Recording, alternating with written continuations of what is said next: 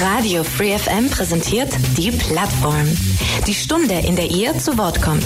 Ihr wollt euren Verein oder eine neue Initiative vorstellen? Ein spezielles Thema soll mehr Aufmerksamkeit bekommen? Dann seid ihr hier richtig. Montag bis Donnerstag von 4 bis 5 und am Sonntag in der Wiederholung ab 12. Interessiert? Mails unter plattform at freefm.de oder Ulm 938 6284.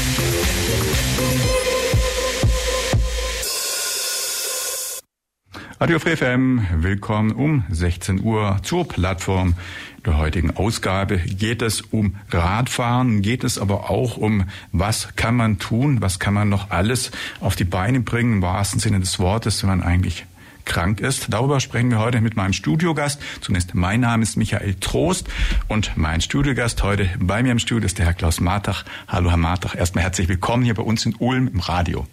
Hallo, schön, dass ich da sein darf. Schön, dass Sie zu uns gekommen sind. Sie sind ja vorbei geradelt, möchte ich fast sagen, vorbeigekommen. Sie sind aus Würzburg eigentlich, aber haben sich extra auf den Weg gemacht nach Ulm, um bei uns heute eine Stunde über Ihre, ja, ich sag mal, sehr bewundernswerten Aktivitäten hier im Rat zu berichten. Ich hatte es schon ein bisschen angedeutet. Bei Ihnen stand zunächst eine schwere Krankheit im Vordergrund und aus dem heraus haben Sie sich aber nicht unter, wie soll man sagen, unterbekommen lassen, sondern eine große ja, Leidenschaft das Radfahren entdeckt und verfolgt. Aber bevor ich zu viel erzähle, Herr Martach, wir machen immer eine kurze Forsterunde. Erzählen Sie doch ein klein bisschen zunächst über sich, wie die Zusammenhänge da waren, einfach damit die Hörer ein klein bisschen auch den Background verstehen und vor allem wissen, wer ist der Herr Klaus Martach. Ja, sehr gerne. Also mein Name ist Klaus Martach, ich bin 55. Äh, bei mir, ich bin jetzt 35 Jahre im Vertrieb, in der Führung tätig, immer noch. Und äh, 2018 ist so das Markante, da ist bei mir eben die ja, chronische Blutkrankheit, nennt sich Polycythemia vera, diagnostiziert worden. Also nicht nur, dass die Leukozyten zu hoch sind, beim gesunden Mensch so 4.000 bis 8.000, bei mir liegen sie im Schnitt so zwischen 40.000 und 50.000 und hat natürlich mein Leben damals 2018 ja komplett aus den Fugen äh, gerissen. Äh, im Juni, Juli haben meine damalige Frau und ich festgestellt, dass wir nach 28 Ehejahren nicht mehr zusammenpassen. Dann bin ich eben Mitte Juli in dieser schwierigen Phase trotz Krankheit ausgezogen. Ähm, mein, einer meiner Brüder, ich habe noch vier Geschwister, hat mir das sein, sein äh, Wochenendhaus eben angeboten. Und äh, zum Beispiel, ich bin damals am nächsten Morgen äh, eine halbe Stunde spazieren gegangen oder wollte nur eine halbe Stunde spazieren gehen und äh, war dann fast zwei Stunden unterwegs, weil ich es nicht mehr zurückgeschafft habe.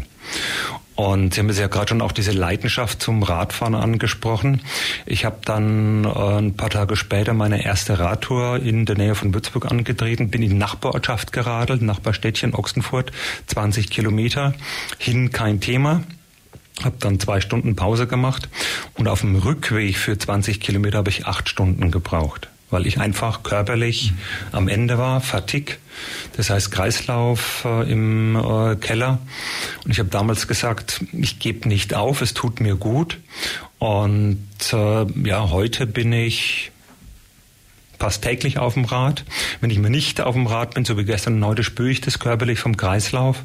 Und wenn ich auf dem Rad unterwegs bin, ja, geht mir es einfach gut. Mhm. Das heißt, es bedarf dann einfach einer erhöhten, wie soll man sagen, einfach oder verbesserten Durchblutung und einfach äh, dann vieler Bewegung, damit sie die körperliche Fitness einfach dann erlangen. Und wenn sie jetzt ja. hier sitzen, wie ich nehme an, oder habe ich ja gelesen, was sie dann vorgemacht haben und lese daraus, verstehe, dass es auch mehr ein Bürojob ist und ja. äh, sie wahrscheinlich auch täglich eben sieben Stunden Stunden wahrscheinlich im Office und viel am Telefon vermute ich mal, selten sie waren im Außendienst, aber jedenfalls gesessen sind, gearbeitet haben und dann natürlich der Bewegungsmangel und äh, ja, insofern also Bewegung ist schon mal erkannt, ist ein wichtiges und genau. in diesem Fall für Sie sogar überlebenswichtiges. Ja. Das heißt ja zu Recht, mhm. wer rastet, der rostet. Mhm.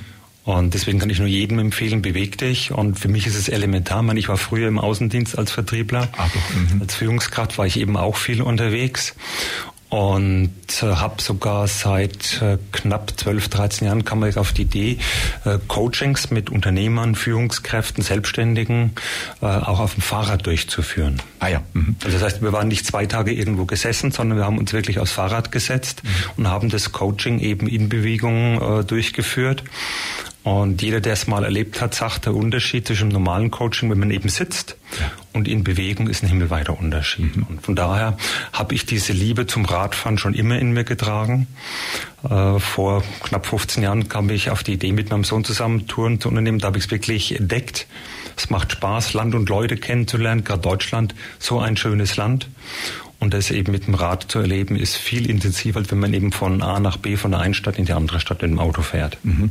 Also eine gewisse Affinität und Freude am Radfahren war schon vorhanden. Ja. Äh, Nochmal gefragt, also 2018 hat man bei Ihnen dann die Krankheit entdeckt. Ist das dann wirklich ähm, ja, ist es auch kombiniert vielleicht mit zu viel Arbeit und Burnout gewesen? Ja. Oder weil das liest man halt ganz oft, dass Menschen dann in der Richtung auch äh, einfach nicht mehr können und dann eben ja unter dem Eindruck solcher Burnouts dann körperlich einfach äh, gar nicht mehr irgendwo auf die Beine kommen und äh, dann gar nicht mehr arbeiten können oder ja. nur noch minimal. Also ich habe schon 2016, 17 gemerkt, dass ich immer äh, mich schwerer tue. Damals war die Krankheit schon da, ohne dass ich es wusste. Ja. Und ich bin auch durch die Krankheit voll in den Burnout äh, gerannt, kann man so sagen. Äh, sagen wir so, durch diese Krankheit, das war so ein Weckruf, das war so ein Schlag mit die Beine weggezogen, so wach endlich auf. Hat mir auch eine Psychoonkologin eben gesagt, wenn ich so weitergemacht hätte, ich wahrscheinlich äh, noch zwei Jahre gelebt, dann wäre es vorbei gewesen. Und äh, ich bin mal gefragt worden von einer Bekannten, warum hast du so viel gearbeitet, 80, 90 Stunden in der Woche? A, weil es Spaß gemacht hat. Und B, das weiß ich heute, weil es irgendwo halt eine Flucht auch vor der Heim war, vor der Ehe, äh, in der ich nicht mehr glücklich war. Und deswegen bin ich da voll in den Burnout rein. Mhm. Also eine ganz schwierige Situation und dann auf einmal, sag mal, der Schlag, der sie da getroffen hat. Ja. Und äh, wie rabbelt man sich dann überhaupt? Jetzt haben wir gesagt, dass sie auch noch zu Hause ausgezogen sind. Das heißt also, alles auf einmal, was nur irgendwie ähm, im Leben an Schlimmen auf einen einprasseln kann, ist ja dann quasi bei Ihnen vorgefallen. Wie haben Sie sich dann überhaupt wieder gerappelt und in, wie lange haben Sie jetzt also quasi im Boden gelegen, es mal bildlich zu beschreiben, also wie, lang, wie, wie, wie kriegt man überhaupt da wieder Mut und dann eben auf die Idee zu kommen, Bewegung, Radfahren, ich mache was ganz Neues. Ich überlege mir große Expeditionen, da kommen wir noch drauf, wie zum Beispiel bei Ihnen durch Asien. Wie, wie findet man überhaupt wieder Mut, wenn man dann so am Boden ist? Also erstmal war es damals, als im März 18 äh, die Diagnose gestellt wurde, es war ein totaler Schlag und äh, gesagt zu bekommen, du hast Blutkrebs, chronischen Blutkrebs. Äh, drei Monate später gesagt worden, ich werde voraussichtlich nicht sterben daran. Ja. Kann schon noch 20, 30 Jahre leben, aber halt eingeschränkt. Und dann eben die, das Gespräch mit meiner Frau, die Entscheidung auszuziehen, äh, war eine absolute Katastrophe. Äh, ich höre oft von Kunden, von Freunden, dass ich eben ein sehr positiv denkender Mensch bin und das war eben so mein Vorteil.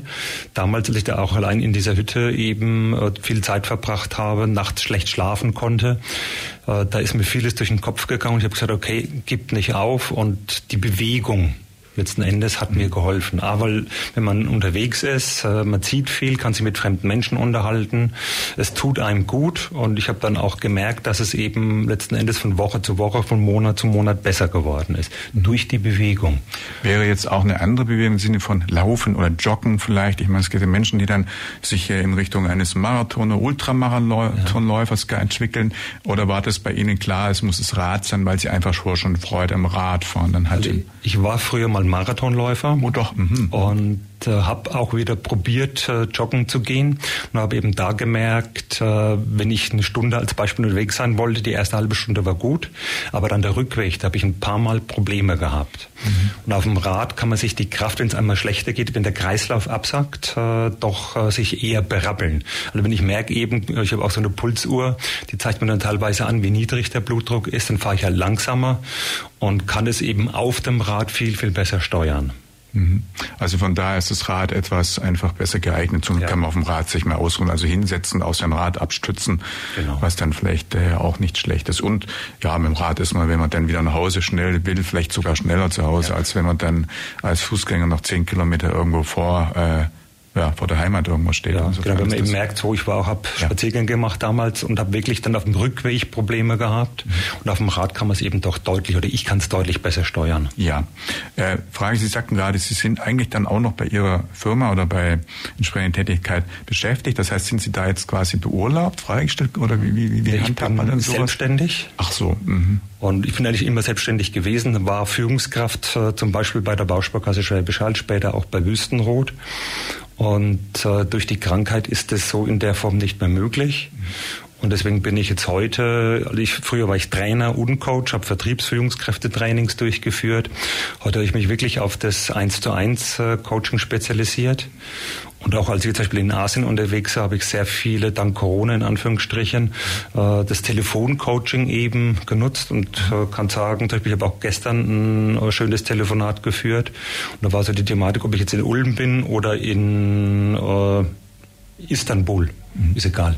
Mhm. Man kann es eben heutzutage wirklich remote nennt sich ja auch, ja. solche Sachen äh, überall durchführen. Ja, ja. Mhm.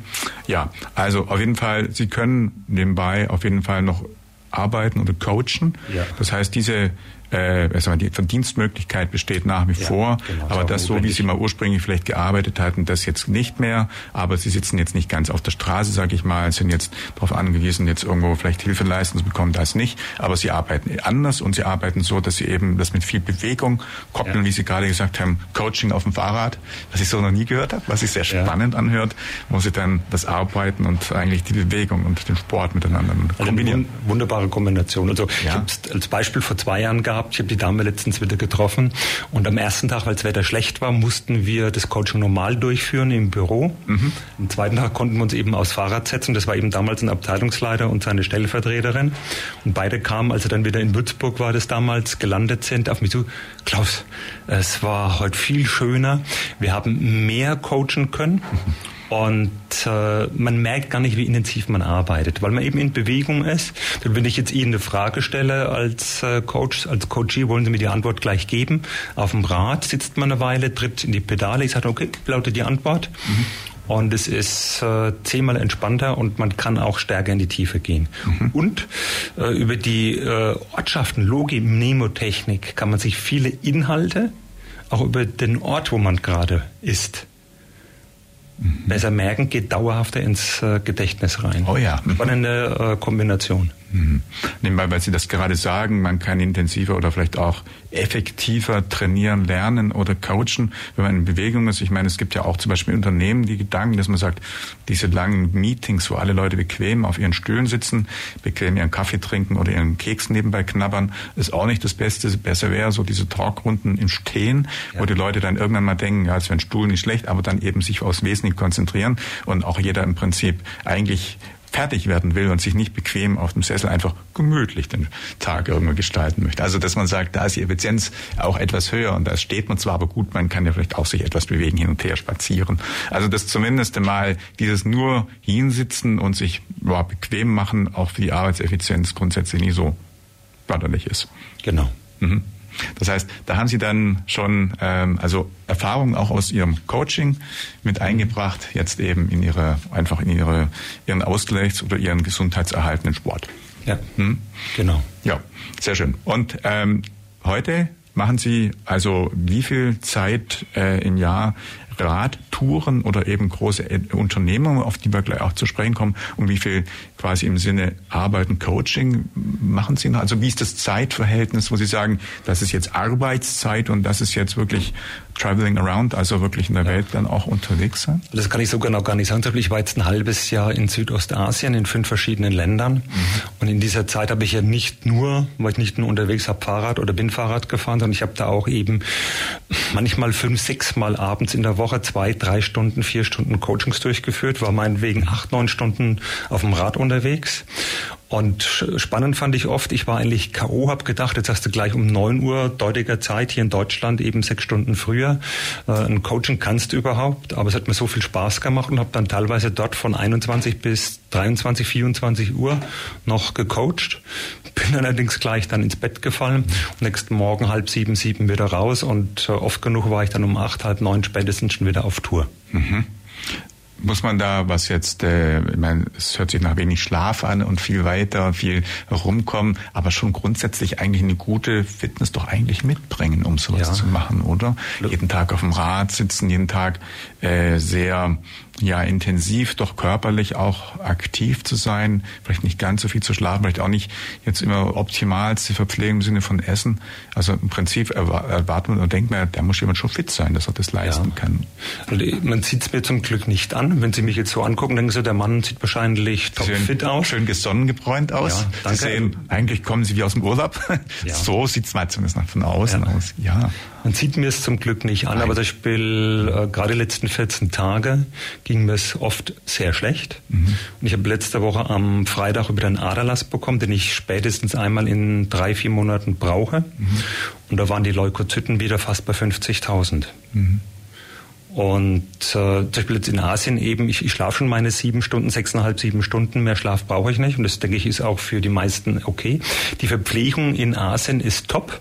Man kann sich dort wunderbar ernähren, sehr gesund. Aha.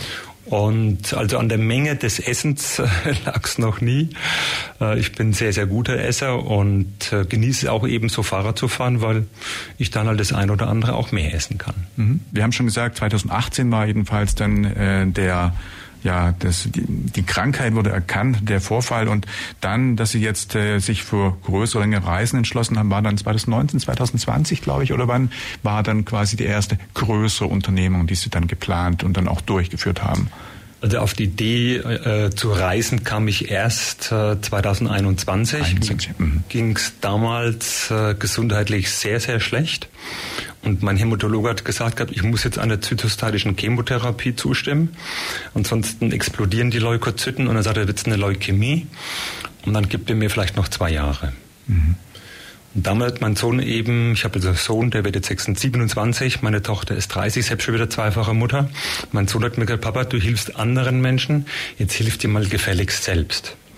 Und dann habe ich ähm, mir Freiräume geschaffen und habe mich dann eben mit dem Auto und dem Fahrrad hinten drin in, in Bewegung gesetzt und habe da mir gesagt, okay, jetzt fährst du erste Mal, ich bin nach äh, Österreich, Zell am See gefahren, einen Tag mit dem Rad äh, um den See rum, nächsten Tag bin ich wandern gewesen. Mhm. Ich habe mir vorgenommen gehabt, maximal zwei Nächte bleibe ich irgendwo. Und da habe ich eigentlich die Liebe zum Reisen erst entdeckt. Ich wusste das vorher gar nicht. Mhm. Dass mir das A so gut tut, B, dass ich das so mag. Und äh, ich war dann Ende äh, 21 Oktober, November war ich mit äh, zwei Kunden die, da war ich quasi das Incentive für zwei Führungskräfte für deren guten Leistungen. Mhm. Und die kamen abwechselnd nach Malaga geflogen. Da waren wir eben einen Tag Malaga, einen Tag Marbella unterwegs. Ja.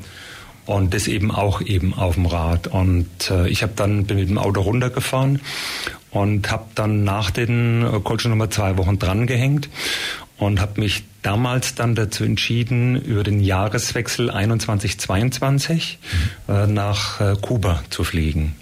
Weil ich habe schon gemerkt, äh, so wie jetzt die letzten Tage, wenn es äh, kalt regnerisch ist hier in Deutschland, es tut mir und meinem Blut nicht gut. Und bin ah. eben dann sieben Wochen äh, nach Kuba geflogen. 3000 Kilometer bin ich da geradelt. Kam dann Ende Februar wieder. Und damals konnte ich so 80, 100, 120 Kilometer, das konnte ich so packen. Und als ich in Deutschland äh, kam eine Woche hier, mich wieder aufs Rad gesetzt habe, mhm. war nach 70, 80 Kilometern war vorbei. Quasi so, dass dann mein Blut dicker, dicker geworden ist und ich habe keinen Sauerstoff mehr in die Beine bekommen. Es ist als ob ihnen jemand ein Messer in die Wade reinsticht, die schön nach oben zieht, Oberschenkel entlang. Also es sind Schmerzen, kann man sich kaum vorstellen. Mit dem Ergebnis, wenn ich dann, als ich dann wieder zurück war bei dieser einen Tour, ich hatte Schüttelfrost und war zwei, drei Tage lang zu nichts in der Lage. Da, ich, da ist dann der, der Entschluss gereift, komm, warum bist du im Winter hier? Du kannst es dir ja äh, beruflich eben so einteilen, dass ich dann eben ins Ausland äh, gehen kann über den Winter und habe mich da entschieden, äh, weil ich da Menschen auch kennengelernt hatte, die in Asien waren, mir davon vorgeschwärmt haben. Ich war noch nie dort und wollte eben dorthin und bin dann letztes Jahr im Oktober, Ende Oktober nach äh, Bangkok geflogen und bin dieses Jahr Ende April wieder zurückgekommen. War dann in fünf Ländern, Thailand, Malaysia, Laos, Vietnam und Kambodscha. Oh ja, was schon dann sehr viel ist und das alles dann vorzubereiten, zu planen, bedeutet ja auch wahrscheinlich sehr viel Aufwand. Da kommen wir aber gleich noch drauf. Also grundsätzlich gilt, dass Sie auf jeden Fall dann in die Wärme sollen oder beziehungsweise Wärme ihn besser bekommt als die Kälte. Das heißt dann auch vielleicht jetzt in den anstehenden schlechten Winterzeiten sich auch wieder irgendwo ein wärmeres Quartier suchen oder wieder auf Reisen gehen und möglichst einfach den, die kalten Winter dann meiden. Genau, also die letzten 14 Tage, wo es hier in Deutschland so kalt war und die letzten Tage auch sehr regnerisch, mhm. ich spüre das und äh, ich habe vor 14 Tagen, heute vor 14 Tagen habe ich wieder so einen jetzt mal Anfall gehabt. Mhm. Mittendrin, ich habe mal eine Pause gemacht, bin abgekühlt. Es ist draußen kalt geworden. Ich habe dann nach einer Viertelstunde gemerkt, wie die Beine wieder dick werden mhm. und hatte noch bis zu meiner Unterkunft 20 Kilometer zu fahren. Und ich kann sagen, so die letzten fünf, sechs Kilometer, ich habe auf dem Fahrrad vor Schmerzen geschrien. Ah, ich habe mir die Beine wehgetan. Bin dann ins Hotel, habe meine Sachen aufs Zimmer getragen, Schüttelfrost, habe mich in die Badewanne gelegt, bin da gleich eingeschlafen und war die nächsten zwei Tage nicht fähig zu reisen. Mhm. Aber das hört sich natürlich schon ganz schön ja, schlimm eigentlich an, muss ich sagen. Aber auf jeden Fall, Sie wissen letztendlich, wo Sie darauf achten müssen. Ja. Das heißt, bei Ihren Planungen und auch bei dem, was Sie unternehmen, haben Sie schon immer ein bisschen so im Hinterkopf, was tut mir gut und was tut mir nicht gut. Ich frage, jetzt war es ja ein paar Mal extrem heiß bei uns. Wie bekommt Ihnen dann die extreme Hitze? Also jetzt ungefähr 14 Tagen, wo es dann wirklich ein paar Mal an die ja, 40 Grad oder ich weiß nicht, wie viel es im Endeffekt waren, also von hohen 30er Bereich dann gewesen ist, Anfang Juli. Wie bekommt Ihnen dann das? Weil Sie sagen ja auch, Sie schwitzen dann sehr viel. Ja, also ich schwitze sehr leicht, weil eben meine Blutkörperchen entsprechend viel powern und äh, mir Hitzeballungen verschaffen. Also äh, ich vertrage Hitze besser als Kälte. Das ist das eine. Äh, als es hier in Deutschland, hier, hier in der Gegend, auch in Würzburg so warm war, war ich äh, in, im Norden an der, äh, an der Ostsee zum Beispiel. Und da hat es 20, 25 Grad gehabt. Und äh, wenn es hier in Deutschland 35 Grad als Beispiel hat, ist es schon unangenehm. In Asien hat es auch teilweise 30, 35 äh, Grad oft genug gehabt, gerade so dann Februar, März, April.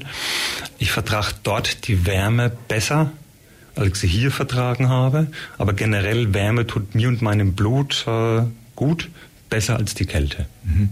Wenn Sie jetzt so lange unterwegs sind, ich meine, Sie hatten vorher gesagt, Sie müssen diesen und jenen ähm, ja, Aderlass hatten Sie gesagt, oder diese oder jede medizinische sag ich einfach Maßnahmen ergreifen lassen. Wenn Sie jetzt so lange weg sind, ist das dann unterwegs auch gewährleistet? Sichern Sie sich davor ab, dass Sie entsprechende ähm, Ansprechpartner oder Krankenhäuser oder irgendwo medizinische Hilfe jeweils in der Umgebung haben, jetzt nicht vielleicht gerade, wenn Sie in einem Land unterwegs sind, gerade in schwersten Bedingungen, wo dann gar keine mögliche äh, ärztliche Hilfe oder Unterstützung irgendwie da ist. Ja, also in, äh, von Thailand wusste ich, dass dort die ärztliche Versorgung sehr gut ist und das kann ich wirklich bestätigen. Ich habe mich äh, Ende März, Ende äh, Dezember in Bangkok in einem Hospital untersuchen lassen mit dem Ergebnis, ein Aderlass ist notwendig und den habe ich dann knapp eine Woche später in Chiang Mai eben auch machen lassen und da kann ich wirklich sagen, man hört immer so, ja, äh, Thailand oder Asien ist äh, nicht so top. Ja. Also was die medizinische Versorgung betrifft, äh, diese privaten Krankenhäuser, Top-Versorgung, Chiang Mai. Ich bin eben hingegangen, habe für den nächsten Tag einen Aderlasstermin vereinbart, war am nächsten Tag dort und bin von einem deutschen Arzt empfangen worden. Aha. Der wollte noch mal wissen, warum genau, hat sich das eben erklären lassen, mhm. hat mich dann eben zu einer Krankenschwester gebrochen, habe ich dann einen Aderlass äh, bekommen. Mhm. Äh, vom Niveau her mindestens genauso gut wie hier in Deutschland. Mhm. Ja, also zumindest die Sorge, dass man dann schlecht versorgt ist, ist erst einmal zumindest in den Bereichen, wo Sie unterwegs waren, nicht. War in Asien definitiv kein Thema. Auf meiner nächsten Tour äh, habe ich mir auch schon eben eine Station überlegt. Ich habe zum Beispiel letzte Woche ja einen Aderlass bekommen und werde am 14. August den nächsten Aderlass bekommen, ja. bevor ich dann eben die nächste Reise antrete. Und habe dann so geplant, so nach drei Monaten mich untersuchen zu lassen. Und wenn dann die Werte entsprechend sind, lasse ich mir einen Aderlass äh, machen oder äh, versuche es noch weiter rauszuschieben, sodass es eben ja passt und mir gut geht. Mhm. Ja, Sie haben also schon am Anfang die ein oder andere Unternehmung gemacht.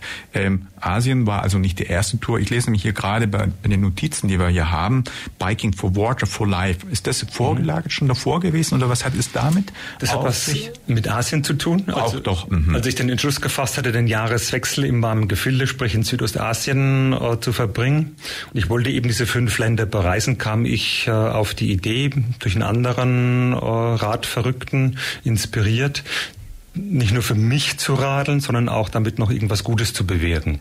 Und ich kam dir auf die, auf die Idee Biking for Water for Life, nennt sich heute die Zwei-Brunnen-Radtour mhm. durch eben Südostasien, um Spendengelder einzusammeln, um mit diesen Spendengeldern eben was Gutes zu tun. Ah ja. Und äh, Biking for Water for Life, also bin der namens Nevin Subotic, diesen ehemaligen mhm. Dortmund-Spieler, der hat ja eine Foundation, heißt Welfare Foundation heute. Und er lässt ja Brunnen bohren, eben in Tansania, in äh, Äthiopien und in Kenia. Und ich habe mit ihm auch mal geredet und äh, das Schöne bei ihm finde ich, dass er alle Nebenkosten übernimmt.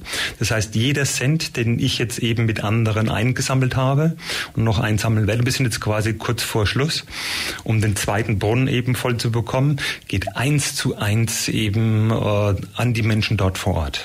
Mhm. Das heißt, es ist auf jeden Fall auch eine, ein Hilfs, ein Hilfs, ja, ein Hilfsprojekt, eine Unterstützung, ja. die Sie damit leisten und die Sie dann auf diesen Wege quasi dann einfach gleich noch, ja, einfach auch nebenbei realisiert haben. Also die Tour ist jedenfalls an sich genau die Asien-Tour gewesen, über die wir hier sprechen und ja. die Sie dann, ähm, das war dann welche Zeit lang? Also das muss noch mal wissen, Sie sind gestartet nach Asien? Am 26. Oktober bin ich nach Bangkok geflogen. Ja, und zurückgekommen. Am, am 30. Oktober losgeradelt. Ja.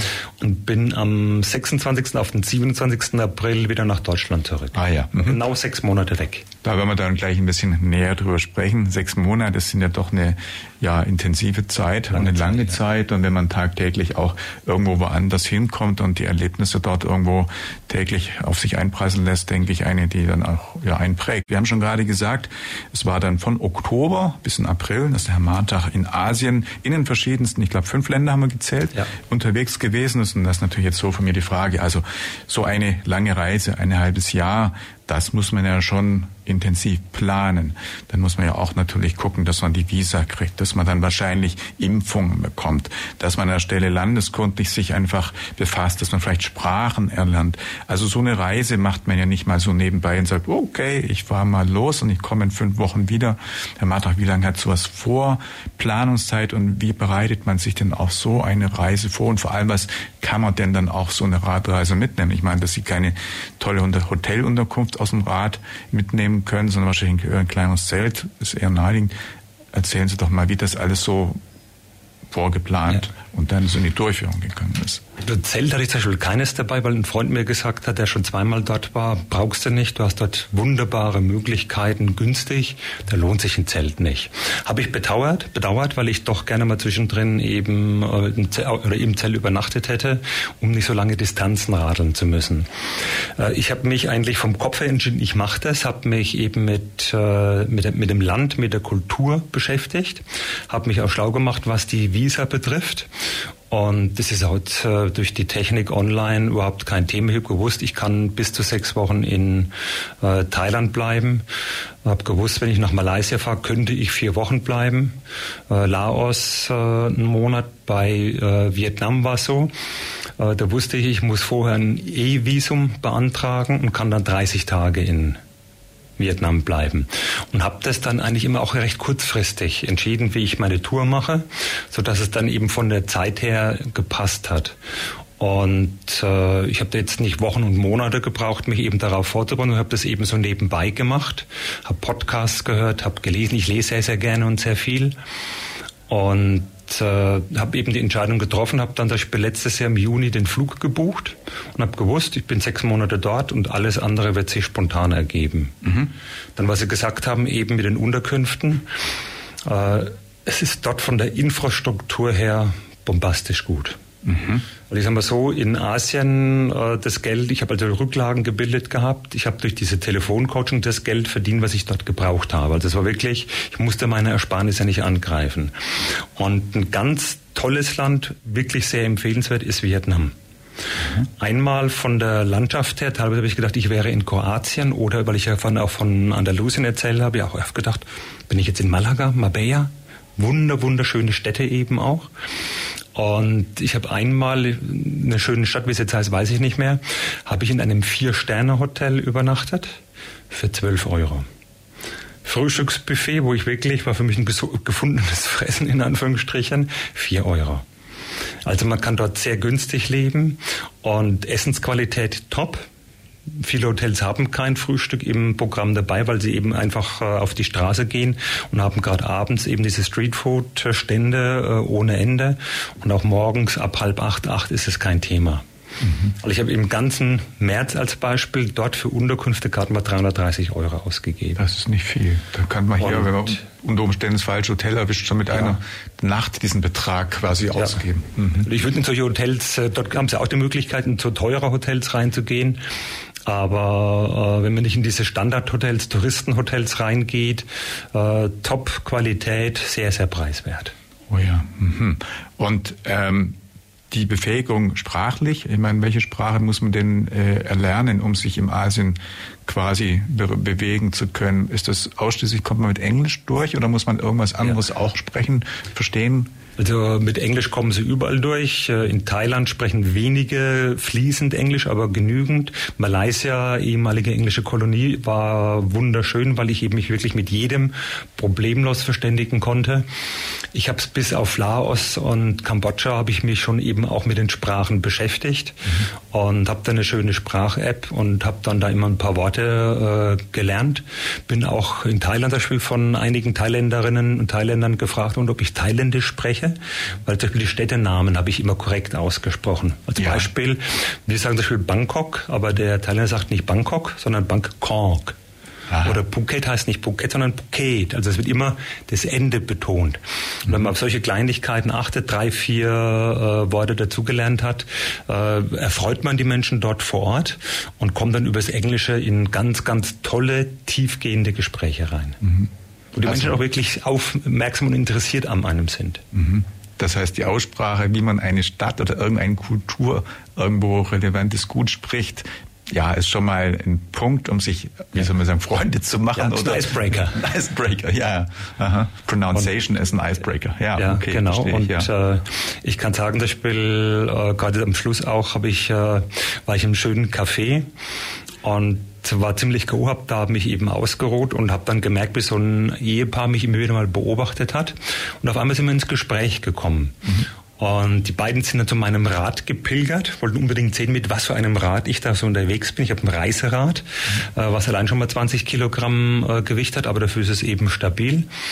Und die waren total begeistert. Wir haben dann wirklich äh, Internet-E-Mail-Adressen ausgetauscht. Und ich habe den beiden versprechen müssen, wenn ich mal in ein paar Jahren wieder dort sein werde, werde ich die anmailen. Und dann weiß ich auch, A, ich werde es tun, B, dass wir uns dann wieder da treffen werden. Mhm. Und also diese, diese Gastfreundschaft, die ich dort in diesen fünf Ländern, egal welches Land es war, erlebt habe, äh, ist wirklich sehr, sehr motivierend. Mhm. Und äh, ein Land, vor dem ich schon ein bisschen Angst hatte, war Kambodscha. Ist aber ein ganz tolles Land und ich bin äh, an dem einen Wochentag, glaube ich, war ein Mittwoch, bin ich äh, nachmittags in Kambodscha gelandet und war am nächsten Vormittag äh, auf der Straße mit dem Rad unterwegs.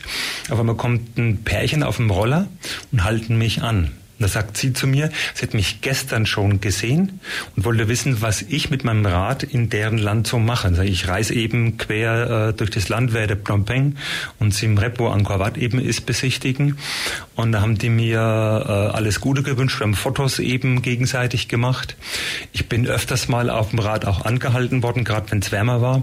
Und wir haben die Menschen äh, Getränke ein Wasser, ein Red Bull, ein Apfelsaft, ein Tee, eine Cola in die Hand gedrückt. Also unwahrscheinlich aufmerksam und liebenswert. Also eine Gastfreundschaft, die seinesgleichen sucht und äh, an der Stelle vorbildlich ist. Ja. Das heißt, Sie haben eigentlich, wenn man es mal über die sechs Monate zusammengefasst, nie irgendwo das Gegenteil von Gastfreundschaft, also Feindlichkeit, Gast oder, oder Fremdenfeindlichkeit, gar nie irgendwie Nicht erfahren. eine Sekunde. Zum Beispiel interessant ist, zum Beispiel hier, auch jetzt hier in Ulm habe ich mein Fahrrad natürlich äh, nicht nur abgeschlossen, ich habe es angekettet.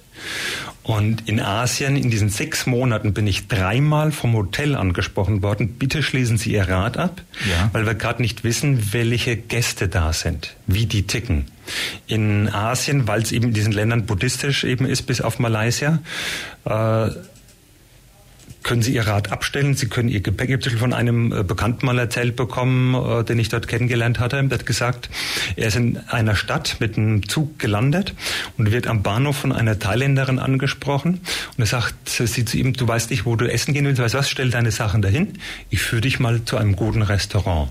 Mhm. Und er kam drei Stunden später wieder und seine Sachen standen immer noch da. Mhm. Also äh, Angst braucht man dort in diesen Ländern um sein Leben, um seine Sachen überhaupt nicht haben. Also wirklich, äh, ich konnte mich nicht sicherer fühlen. Mhm. Das ist eigentlich das Gegenteil von dem, was man so hört oder denkt. Äh, insofern ist es ganz anders, was Sie auf jeden Fall erfahren haben ja. dort. Und wie gut kennen die Menschen dann, ähm, denen sie begegnet sind, dann Deutschland? Wie viel wissen die dann eigentlich über Deutschland? Wie, wie bekannt ist man oder wie wird man als Deutschland in den Ländern dann? Also Sie haben schon gesagt, die haben es überall freundlich äh, empfangen, sind sie im Ohren. Aber wieso das Wissen über Deutschland und äh, auch einfach die Denke? Also generell waren die Menschen mir gegenüber, also nicht wussten, woher ich komme, nur ja. dass ich eben Europäer bin, hat man mir angesehen, eben sehr, sehr Freunde. Ob jetzt Deutscher, Schweizer, Franzose oder äh, Holländer bin, ist denen erstmal egal. Mhm. Und äh, ich habe da null Fremdenfeindlichkeit oder sonst was gemerkt. Zum Beispiel der thailändische König ist ja eben auch viel in Deutschland. Oh ja, in Bayern Und das, ich. ja, genau, ist er sehr viel unterwegs, aber das ist dort überhaupt kein Thema. Die Menschen sind generell äh, anderen Menschen gegenüber offen und dann noch fremd Fremden sowieso. Also äh, Gastfreundschaft äh, oder mal ein schönes Beispiel, als ich in Malaysia gelandet bin, war ich in der, äh, am zweiten Tag in einer Stadt und bin, weil da sehr viele Inder auch sind, in ein indisches Restaurant gegangen. Bin dann von so einer Gruppe von fünf, sechs äh, indischen Malaien eben aufgefordert worden, komm, bevor du alleine ist, setz dich zu uns dazu. Und wir haben uns sehr, sehr intensiv angerichtet unterhalten. Und als ich dann zahlen wollte, sagte eine, ist schon gut, ist schon bezahlt. Oh ja. Also ich bin öfters eben zum Essen eingeladen worden oder in Malaysia eben auch, wenn ich so an der Raststätte mal war. Äh, ich wollte mal an meinem Handy eben was nachgucken. Ich kam gar nicht dazu, weil Kaum saß ich da, kam der erste, fragt, wo kommst du her? Und wir haben uns unterhalten, kam der zweite, dann kam zum Beispiel an dem einen, bei dem einmal kam ein dritter, fragt, was willst du denn trinken? Ich habe gesagt, eigentlich, eigentlich brauche ich nichts mehr, okay, willst du nicht unterwissen, habe ich mir einen Cappuccino bestellt. Er ist rein in die Gaststätte, hat mir einen Cappuccino geholt, stellt ihn mir hin, sagt, da, genieß ihn und tschüss. Und zack war der vierte da. Hm. Also, äh, wie gesagt, super freundliche, nette Menschen. Mhm. Und ich habe dadurch eben äh, viele tolle Gespräche führen können. Mhm. Sehr beeindruckend. Ich wollte noch mal kurz, ähm, ich gerade, vielleicht spielen wir erstmal die Musik, fragen, was man jetzt doch alles einpacken muss, was man alles mitnehmen muss. Ich meine, es kann ja auch heiß werden, es kann kalt werden, es kann einfach auch was am Fahrrad kaputt gehen oder es kann auch mal, genau, wenn man was einpackt, wenn man so nur eine Hose hat, mal sehr zerrissen werden. Also auch vielleicht diejenigen, die mal so eine ähnliche Reise machen wollen, Herr Martach, was muss man denn da alles mitnehmen und was muss man bedenken? Generell weniger ist mehr. Und zum Beispiel, was ich Ihnen gerade auch erzählt hatte, in Asien die Möglichkeit, seine Sachen zu waschen, überhaupt kein Thema. So wie wir zum Beispiel in eine Kneipe abends gehen, habe ich dort viele Menschen sich abends äh, sich treffen sehen in einer Laundry Bar, wo eben äh, viele Waschmaschinen im Hintergrund waren, wo sie ihre Wäsche gewaschen und getrocknet haben. Und vorne saßen die Menschen, haben sich miteinander, unter, miteinander unterhalten und haben da eben ihr Bier getrunken. Und äh, in vielen Unterkünften bin ich auch gefragt worden, hast du Wäsche, kannst du eben waschen. zum Beispiel für eine ganze Waschmaschinenladung habe ich zwischen 50 Cent und 3 Euro bezahlt. Oh ja, das geht, das ist ja nicht also, viel. Ne? Ist super günstig dort vor Ort eben.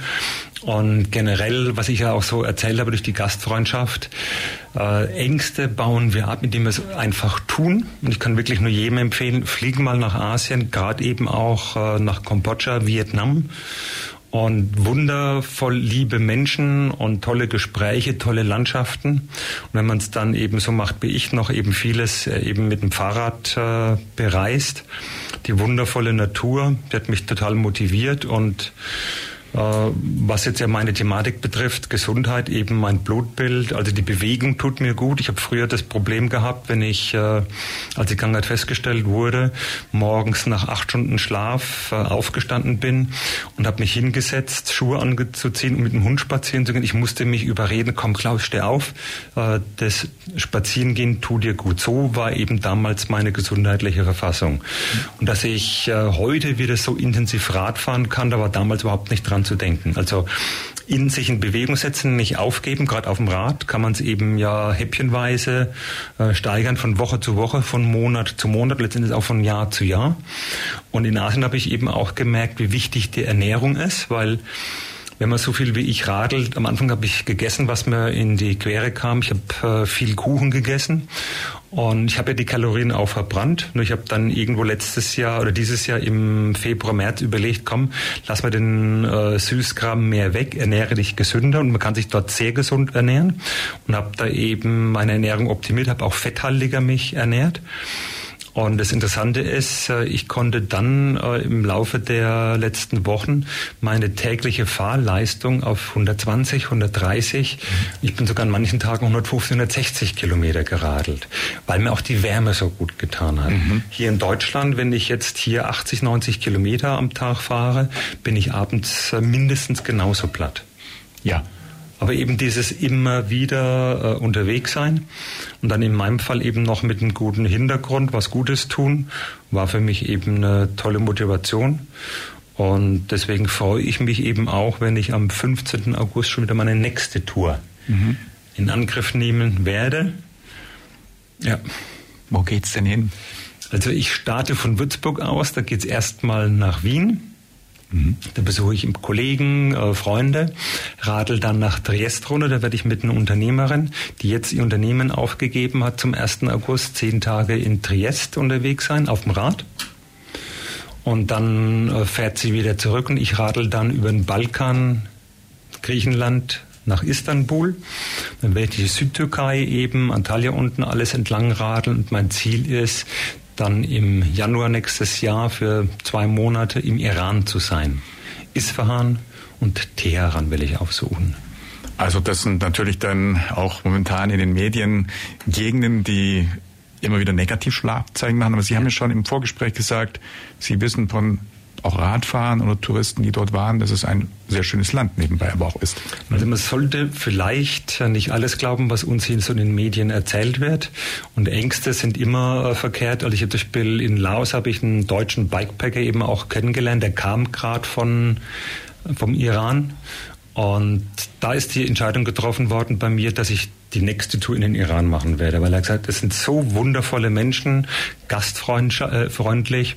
Er war mit einem, äh, mit einem Zelt unterwegs und er sagte zum Beispiel, dass er manchmal gar nicht zelten konnte, weil die Iraner gesagt haben, wie, du willst in meinem Land zelten? Geht gar nicht. Du schläfst heute Nacht bei mir und kommst gleich mit und meine Frau wird uns äh, heute Abend bekochen.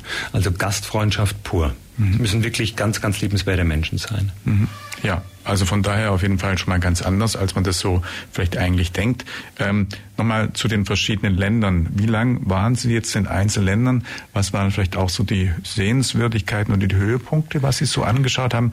Muss Sie vielleicht sagen, auch das wäre für jemand anderen, der in diese Gegend reist, mal schön zu sehen? Also Kambodscha auf jeden Fall, dort eben die Hauptstadt Phnom Penh. Auf der einen Seite sehr moderne Häuser, Hochhäuser, viele Banken sind dort vor Ort auch und so dieses altertümliche. In Kambodscha auch Siem Reap, wo eben Angkor Wat äh, kulturell ein absolutes Muss. Äh, Vietnam auch sehr empfehlenswert. Ich bin damals von Laos in Zentralvietnam Vietnam, äh, reingekommen, wollte eigentlich nach Hanoi, habe mich dann entschieden, eben nur in den Süden zu radeln, war in Saigon und habe äh, nicht unbedingt empfehlenswert, weil es eine Flächenstadt ist äh, mit vielen Rollern und äh, das Mekong-Delta. Da war mhm. ich nochmal 10, 11 Tage unterwegs. Ein, eine wunderschöne Gegend, schöne Städte und landschaftlich äh, wunderschön. Und was Sie vorhin eben auch gesagt haben, eben wie ist die Versorgung dort vor Ort? Zum Beispiel in Saigon bin ich von einem Rollerfahrer angefahren worden und mein Vorderrad war kaputt, hat den Achter. Mhm. Und äh, ich habe es dann irgendwie geschafft, wieder zu meiner Unterkunft zurückzukommen. Da war in der Nähe ein Fahrradgeschäft. Und die haben das eben äh, repariert, haben eine neue Kette auch drauf gemacht. Also die Versorgung dort vor Ort, überhaupt kein Thema. Mhm. Und ich habe jetzt mit einem Bekannten, den ich dort eben auch kennengelernt habe, vor ein paar Tagen telefoniert. Der ist jetzt eben nochmal von äh, Westtimor nach Singapur äh, geflogen. Und da habe ich gefragt, wie hast du das gemacht? Ja, ist zum Fahrradladen, hat sich dort einen Karton geben lassen, Fahrrad da reingepackt zum Flughafen und ab in den Flieger. Also ist alles äh, machbar und die Infrastruktur ist nicht so, dass man manchmal ist im Mittelalter, sondern ähnlich wie hier. Ja, und ich glaube, was zum Beispiel Internet oder Kommunikation damit auch via Handy angeht, ist das sogar zum Teil besser hier als, ja. äh, als dann so manchen europäischen. Einfaches Beispiel. Bei uns hier in Deutschland ist das Internet teilweise eine Katastrophe. Ja. Ich habe manchmal wirklich gerade mal einen Balken. Mhm. In Thailand als Beispiel zahlen sie im Monat 6,50 Euro mhm. und haben äh, Datenvolumen unlimited. Und haben überall, wirklich wenn sie JWD sind, sie haben besten Funkempfang. Mhm. Also von daher technisch auf jeden Fall alles top. Ja und äh, kein Grund zur Sorge. Ähm, ja, die Länder, die Sie ausgewählt haben, ich meine, es gibt jetzt ja in Asien auch noch, noch andere Länder. Äh, die Philippinen gibt's, Indonesien gibt's zum Beispiel, das ja auch kulturell viel zu bieten hat. Die haben Sie jetzt aber ausgespart oder war zeitlich nicht drin oder ja. kommen vielleicht auch mal noch in der späteren Tour? Genau. Ich habe äh, diese fünf Länder vorgehabt und äh, Philippinen, Indonesien, äh, Neuseeland und so weiter also, ja, ja. irgendwann später vor. Mhm. Und jetzt habe ich eben diese nächste Tour eben Richtung Iran geplant. Ich habe in Südostasien festgestellt, wie wichtig mir Kinder sind. Ich habe also gerade die Kinder, wie die auf mich reagiert haben, wie liebenswert die Kinder sind. Äh, deswegen habe ich gesagt, meine nächste Aktion werde ich nicht mit der Subotic Stiftung wieder gestalten, sondern mit Save the Children. Mhm. Weil eben, wie gesagt, äh, ich finde, äh, unsere Kinder sind das größte Gut, was wir haben, den Kindern Gutes tun. Äh, Biken for Water for Life, äh, Hintergrund, wenn man sich vor Augen hält, jeden Tag sterben fast 1000 Kinder, weil sie verunreinigtes Wasser trinken müssen. Und die sterben ja nicht, sie trinken was und fallen tot um, sondern die leiden ja über Wochen und Monate. Und dass überhaupt ein Kind so leiden muss, dass Kinder verhungern, finde ich, ist eine Katastrophe, eine Schande. Und deswegen, wenn jeder äh, nur ein paar Euro gibt, um da Gutes zu tun, kann viel bewirkt werden. Weil zum Beispiel mit diesen zwei Brunnen, die wir jetzt zusammenbekommen werden, können wir etwa 500 Menschen eine Lebensgrundlage bieten, weil es werden zwei Brunnen gebohrt.